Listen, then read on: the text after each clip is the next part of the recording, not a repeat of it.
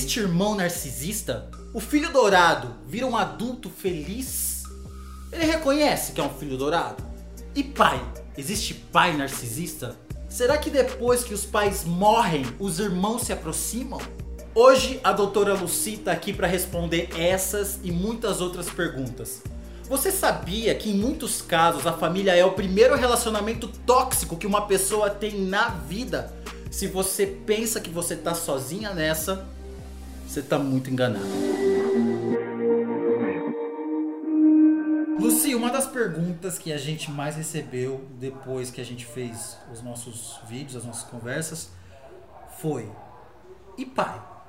Existe pai narcisista? Aí eu te pergunto: e pai? Existe também, só que é uma escala bem menor. Até porque a, a gente tem estudos que demonstram que o narcisismo é materno, né? A gente não fala do narcisismo paterno. O narcisismo paterno, na verdade, é só um ser narcisístico, mas ele muitas vezes não exerce. É que na, às vezes na ausência. Meu Deus. Que foi? Desculpa, voltei. Pronto, pode voltar né, dessa parte, na ausência. Então, então na, às vezes na ausência ele pode realmente desenvolver características, mas é mais comum na mulher. Agem praticamente da mesma forma, entendeu? Normalmente o pai narcisista tem uma mãe que é facilitadora, facilita a vida dele. Mas ele não é um pai narcisista, ele é um narcisista que coloca é, o seu poder narcisístico sobre a família. Uhum. Então, ele dificilmente trata um ou outro melhor. Ele, ele trata todo mundo mal, todo mundo serve a ele. É um patriarca narcisista. O narcisista, ele é ganancioso de natureza. Ele quer tudo para ele, nada para o outro, entendeu? Então, assim, tranquilamente você pode falar: nossa, eu tenho um tio narcisista, eu tenho um primo narcisista. Por isso tenho... que é muito mais comum alguém reconhecer um namorado narcisista do que um pai narcisista, então, né? Exatamente, porque pro pai é como se fosse normal aquilo, entendeu? Ele é meu proprietário, ele é proprietário da família, então ele pode escolher o filho que ele vai mais se dedicar, o filho que ele vai negligenciar, então, tranquilamente. A sociedade não questiona isso. Você vê que mesmo em relação à mãe narcisista ainda há muito questionamento, uhum. né? Mas você já fica mais esperto. Em relação ao pai, pode ser que aconteça muitos casos que não são notificados, que a pessoa, inclusive, não tem noção do que está acontecendo. Doutora Lucy, a vida inteira eu me reconheci como bode expiatório da família. Minha irmã já era filha dourada. Tudo que ela fazia era bom e o que eu fazia, ruim. Sofri muito na infância, mas hoje, adultas, percebo que ela não é feliz, apesar de não falar. É possível um filho de ouro, apesar de ter tido tudo, não ser feliz? Ângela de Fortaleza. Existem os filhos que são os bodes expiatórios e tem os filhos que são os dourados. Quando a gente olha um filho dourado, a gente pensa: nossa, esse foi escolhido para ser amado, para ser idolatrado, para ser feliz. Ele é feliz? É, é, engraçado isso, que a gente fala, usa a palavra dourada, a gente já imagina algo ouro. brilhando, ouro, sucesso absoluto, né? Então, assim, ele pode realmente ter grandes projeções sociais. Ele é um filho que pode vir a conseguir, assim, uma belíssima carreira profissional, tá, tá, tá. mas ele é completamente frágil emocionalmente. O filho de ouro, eu não invejo um filho de ouro, de forma alguma porque ele tem uma dificuldade violenta, sabe, de lidar com a realidade das coisas, porque a mãe narcisista, ela ela ela coloca um véu na frente do, do, dos olhos do filho de ouro. Ela que diz, dita a realidade para ele, fala: "Olha, você você é lindo, você é incrível, você não sei o quê, né, né, né? Então ele não consegue olhar para fora da janela. Então imagina você sendo criado num cenário que nada é real. Tipo show de Truman. Exatamente, exatamente. Você vê que é um, é um filme que ilustra muito bem isso. Uhum. Entendeu? Então, assim, quando ele vai para a realidade, e agora? O que, que eu faço? Quando ele precisa lidar com uma perca, com um conflito real, ele não sabe como agir. Ele não sabe. E aí ele corre para a mãe? Ele pode correr para a mãe, ele pode ficar completamente perdido, estagnado ali, entendeu? É, mas o fato é que os filhos de ouro, eles têm muito mais problemas, por incrível que pareça, de autoestima baixíssima, porque se você tirar a mãe dele, quem vai ficar elogiando? E ele sente falta, porque ele foi habituado àquilo. Então imagina eu chegar num lugar e as pessoas não dizerem que eu sou a melhor, que eu sou a bonita, que eu tenho tudo para brilhar. É assustador. Entende? Isso pode gerar uma revolta muito grande dentro desse filho. Uhum. Entendeu? Diferente do bode expiatório. O bode expiatório, apesar de sofrer mais, ele cria uma casca, ele cria uma couraça, sabe, sobre ele de sobrevivente. Ele se torna um sobrevivente. Ele não é que ele não sofre, ele sofre, ele chora, ele se angustia, mas ele sobrevive.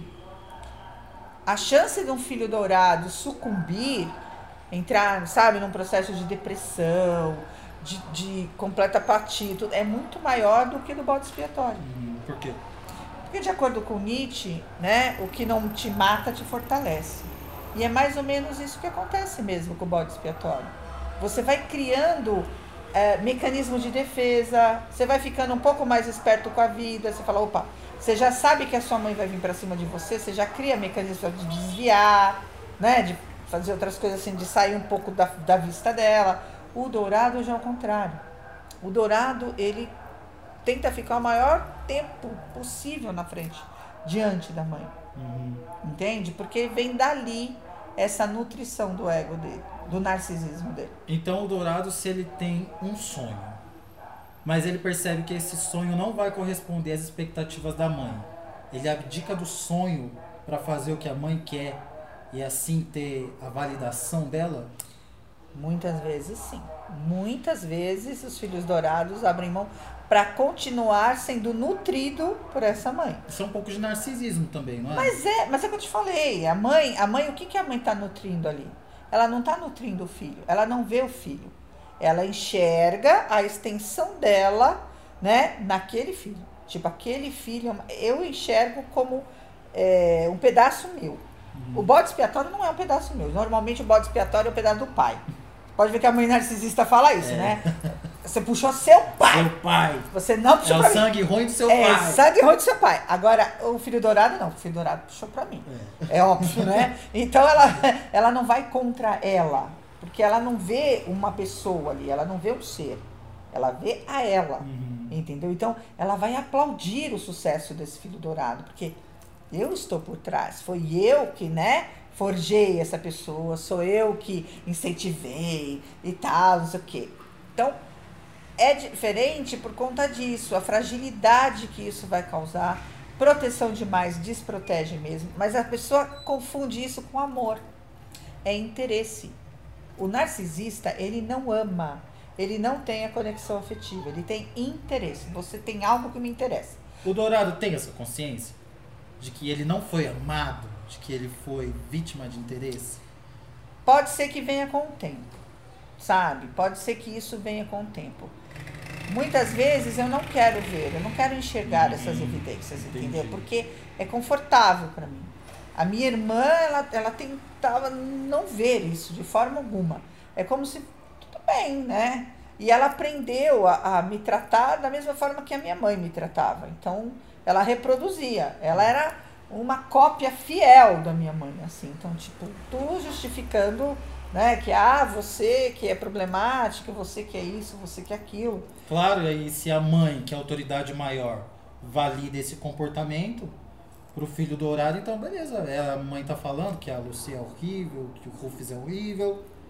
A minha mãe, eu lembro uma, um episódio seguinte, é, eu lembro quando eu e meu marido, a gente comprou o nosso primeiro carro zero. Uhum. A gente sempre comprava carro, mas era usado. Aí a gente comprou um carro zero, a primeira vez. E eu já não falava muitas coisas para minha mãe mesma, era na calada da noite, aquela coisa, né? E aí eu lembro que eu tive que passar pela casa dela no interior. Eu ia para um outro, eu ia viajar para um outro lugar e eu acabei tendo que passar na casa dela e eu estava com meu carro zero. Quando a minha mãe entrou dentro, entrou no meu carro, a primeira coisa que ela fez, ela alisou o painel assim, passou a mão e falou assim: Ai, se Deus quiser, sua irmã vai ter um carro igualzinho a esse.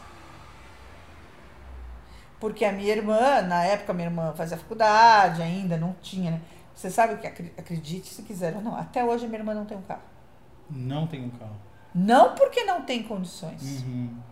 Porque ela acredita que não tenha condições de, de cuidar de um carro. Uhum. A minha uhum. irmã não acredita que possa cuidar de alguém, porque ela foi o tempo inteiro cuidada. Cuidada. Que interessante. Então isso. ela não consegue ter isso de falar assim. Ah, minha irmã não teve filhos. Eu ia perguntar, ela tem filho? Não teve filhos, entendeu? Então, tipo, imagina você me dar alguma coisa para cuidar?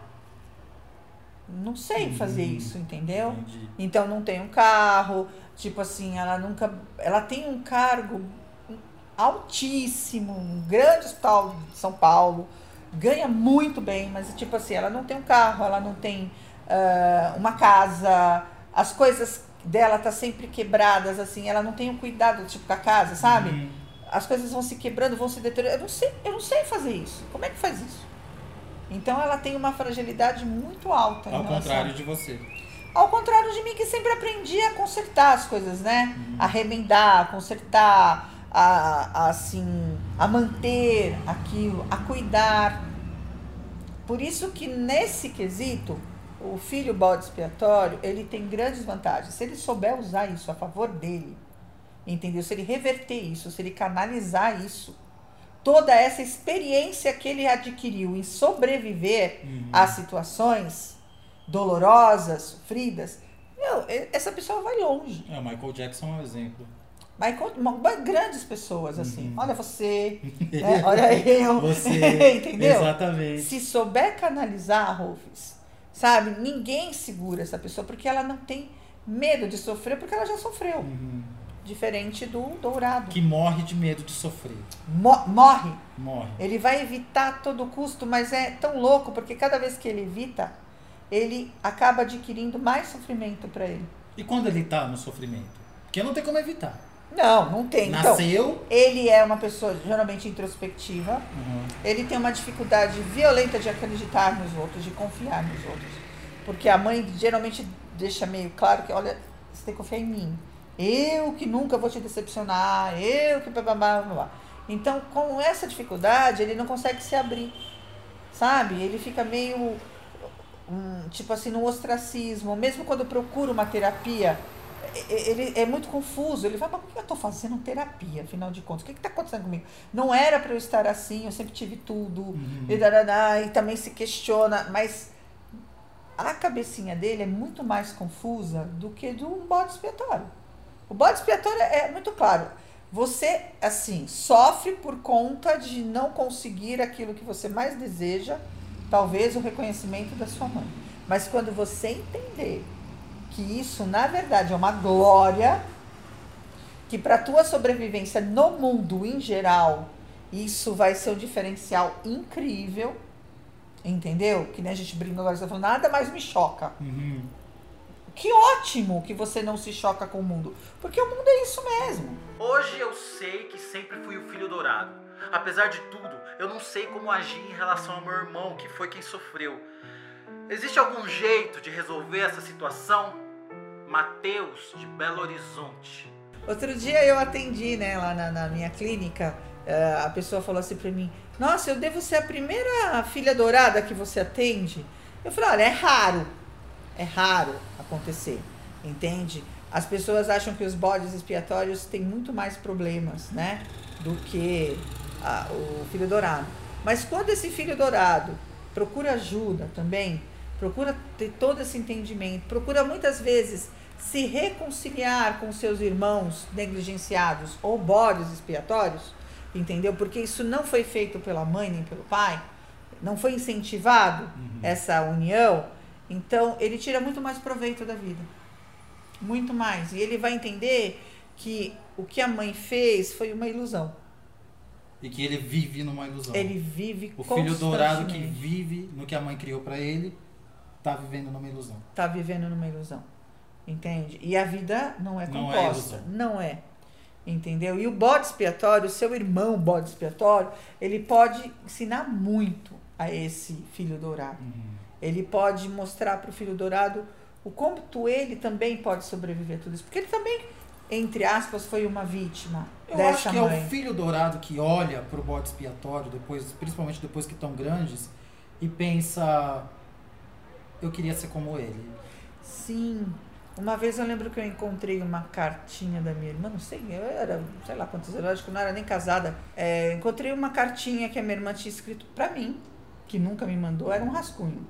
E falando, né, que nossa, que quando, conforme eu ia crescendo, ia vendo você, e tal, tal, tal. Porque a nossa diferença é de sete anos, né? Então, ela me via assim uma pessoa forte.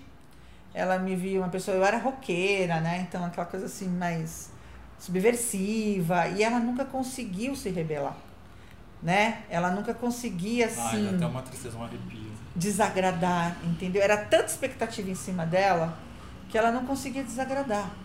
Então, quando ela fazia alguma coisa supostamente errada, ah, normalmente ela justificava assim: ah, mas a Lu que faz essas coisas, eu aprendi com ela, Uhum. entendeu? E eu falo, tipo assim, como assim comigo, né? Então minha mãe fala, ah, só podia, mas só podia, né? Porque a sua irmã não vai te ensinar nada de bom, só vai ensinar o que não presta, tipo, fica longe dela, porque ela não vai te ensinar, né? Você não vai conseguir ter sucesso se você ficar indo na dela. E ela não te mandou a carta? Não, não mandou a E carta. como você achou a carta? Então, eu lembro que eu tava fazendo uma faxina, alguma coisa no quarto, que era o quarto que a gente dividia, né? Uhum. Antes de me casar. E aí eu encontrei isso no meio de algumas coisas. Guardei pra mim, eu acho que eu devo ter guardado até hoje. Isso que foi a única forma, assim, que eu vi de manifestação de, de algum tipo de afeto, Admiração, de admiração. Porque na minha cabeça ela também me achava uma grande porcaria Era esquerda. né? Então ela dizer ali que, ai, quando eu via você chegando, tá, não sei o que da escola, né, não sei o que, com aquela estereotipo, né? Porque roqueiro geralmente parece mais agressivo, mais alguma coisa assim, né? Mas foi o máximo. Ela não terminou a carta. Você vê que ela parou por ali, e, enfim.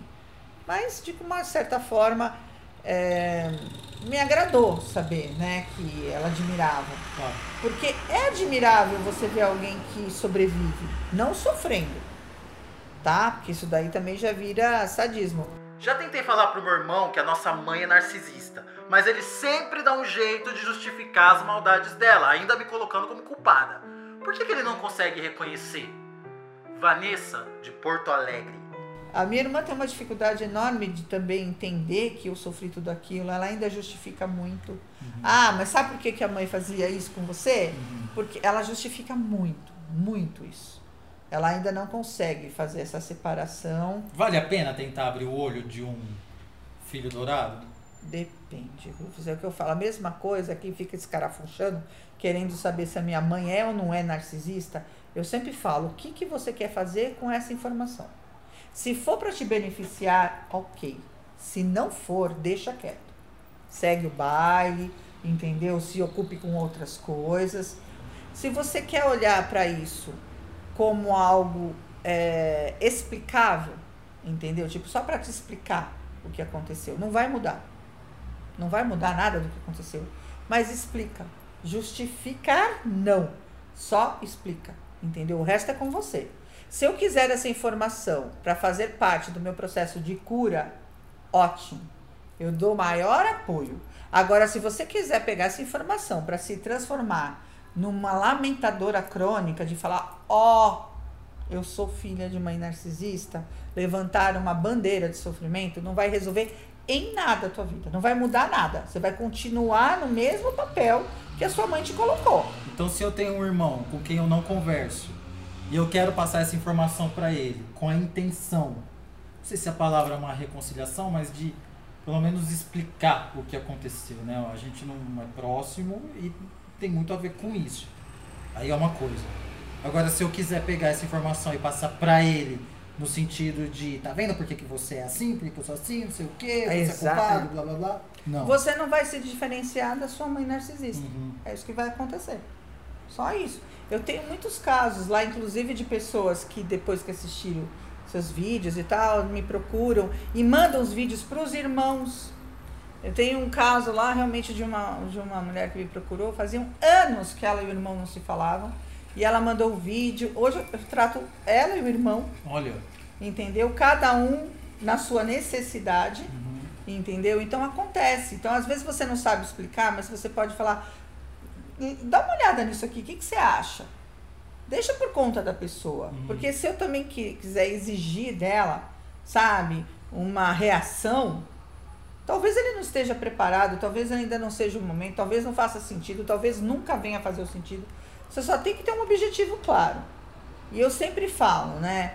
A gente se aproxima de uma pessoa por três motivos: ou é por amor, ou é por vingança, ou é por dinheiro. Se você está querendo se reconciliar com alguém, com certeza deve ser por amor. E o amor, antes de qualquer coisa, deve ser respeitado. Então, se eu quero te notificar, eu quero abrir teus olhos, eu não tenho que exigir uma reação sua. Uhum. Eu mandei aqui. Ah, a pessoa nem me respondeu. Cara, isso não significa que aquilo não esteja mexendo com a pessoa. Deve estar muito. Entendeu? Pra ela nem te responder, pra ela deve estar muito. Exato. Porque muitas vezes você fala,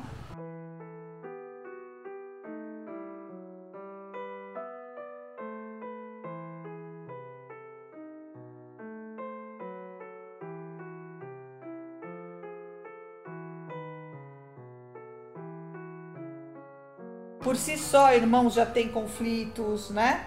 E quando são criados para serem separados, para serem diferenciados, entendeu? Então, você fala, ah, e você, sua irmã?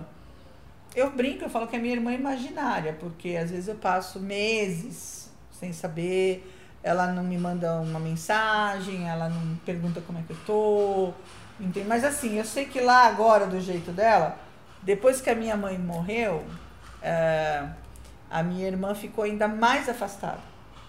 Mais afastada. Primeiro porque hoje ela já sabe o meu relacionamento com a minha mãe. Então ela não tem como a gente se encontrar e ela falar assim, ai, mas porque minha mãe era tão boa pra mim. Minha mãe fazia tanto. Ela fica com vergonha até de me falar isso, uhum. sabe? E tipo assim. E lá na minha casa as pessoas já entenderam que esse assunto não é uma coisa que eu gosto de ficar falando. Eu não gosto de ficar falando quando diz, ah, porque olha, porque é sua avó, porque é sua mãe. Não. Eu acho, eu respeito assim, cada um teve alguma coisa da minha mãe de uma forma diferente. A minha mãe pode ter sido péssima para mim, mas ela pode ter sido, por incrível que pareça, boa para minha filha, bom para algum primo meu. Então eu não tenho por que ficar querendo partidários, sabe? Ah, vocês têm que estar comigo contra a minha mãe. Isso é monstruoso também. Uhum. Isso não, não, não, cabe, sabe? Eu não vou combater um monstro sendo um monstro também. Então, eu tenho, por exemplo, comigo isso, problemas com em relação ao pai da minha irmã, né? É, que são meus com ele. Eu não coloco a minha irmã na história. Eu não chego para minha irmã e falo: seu pai é isso, aquilo, o outro fez isso, isso, isso para mim. É lógico que ela deve imaginar que alguma coisa acontece, porque são anos sem a gente se falar. Mais de 30 anos sem se falar. Ela nunca me perguntou. E mesmo que ela me perguntasse, eu acho que eu não tenho direito de estragar o relacionamento de ninguém. Uhum. Então eu vou simplesmente dizer para ela: é um assunto entre eu e ele. Não diz respeito a ela. A não ser que eu me aproxime dela para me vingar. Sabe? Me vingar dele através dela. Então eu chego para ela e conto tudo que ele fez para quê? Para que ela fique com raiva dele e eu consiga conquistar a minha vingança. Uhum. Não gosto disso. Não gosto disso. Eu prefiro eu mesma é, tomar algumas decisões, tipo de me proteger, de resolver meus problemas. E existem casos também, Luci. Eu, por exemplo, eu tenho seis irmãos e tenho um irmão exatamente que ele infernizou a minha vida durante anos e anos, assim, ele cuspia na minha cara e me chamava de viadinho com 4 anos de idade, imagina, dos 4 aos 18 anos passando por isso. E muito mais, isso é só um pequeno detalhe. E é óbvio que eu não desenvolvi nenhum tipo de amor por esse irmão. E hoje adulto, quando eu olho para ele, quando eu penso nele, eu só penso assim: é alguém de que eu quero distância. Eu não quero essa pessoa na minha vida. Uhum. E isso sim pode acontecer no relacionamento entre irmãos e não precisa ter culpa, né? Como é que eu vou criar sentimento por alguém que fez isso? Exatamente, mas é o que eu te falei. Se você entender que você pode não amar esse irmão, mas ser feliz. É, exato. Já, já faz todo um sentido de vida. Entendeu? Agora o que, que adianta né? Eu falar, poxa, eu amo esse irmão e sou infeliz. Não, vai, liberta, é o que eu falo. A questão aqui. Amo de... porque me obrigam a amar. Não funciona. Não quero existe. perto porque quero me vingar. Aí é que tá. Por isso que eu tô te falando, aquilo que você supostamente está chamando de amor ou de obrigação, né? É, filial, assim, é, fraternal, Fraternal. é uma vingança. Uhum. Então pensa aí em casa, por que, que eu estou me aproximando dessa pessoa? Por que, que você se aproximaria do seu irmão? Por dinheiro, por amor ou por vingança? Se não é amor, dinheiro vingança. Não tem nenhum dos três. Então, entendeu? É por isso que eu falo, antes de você querer tomar alguma atitude na sua vida, é muito interessante você pensar o porquê que eu estou fazendo isso. O ser humano, ele tem uma obrigação de pensar sobre as coisas. Diferente do animal irracional, ele não tem por que pensar. Eu tanto é que nesse momento eu tenho o direito de não querer conviver com essa pessoa e me afastar. Uhum. Agora, me aproximar para me vingar ou para obter qualquer outro, né, assim, lucro ou interesse, não acho que vale a pena, não. Se você tiver alguma pergunta, você deixa aí nos comentários. Conta a sua história também, é muito importante você contar essa história porque as outras pessoas veem, eu vejo a Lucy, vê todo mundo vê e fala, puxa, eu também passei por isso. Eu me reconheço aí. E isso cura, isso sana. E qualquer sugestão que você tiver, qualquer pergunta para Lucy, comenta aí embaixo. Obrigado, Lucy, mais uma vez. Eu que agradeço sempre. Só por hoje? Eu diria só por agora. por causa disso que hoje eu não termine. Então, só por agora, gente. Você pode e deve viver em paz, apesar do que te fizeram ou do que aconteceu com você.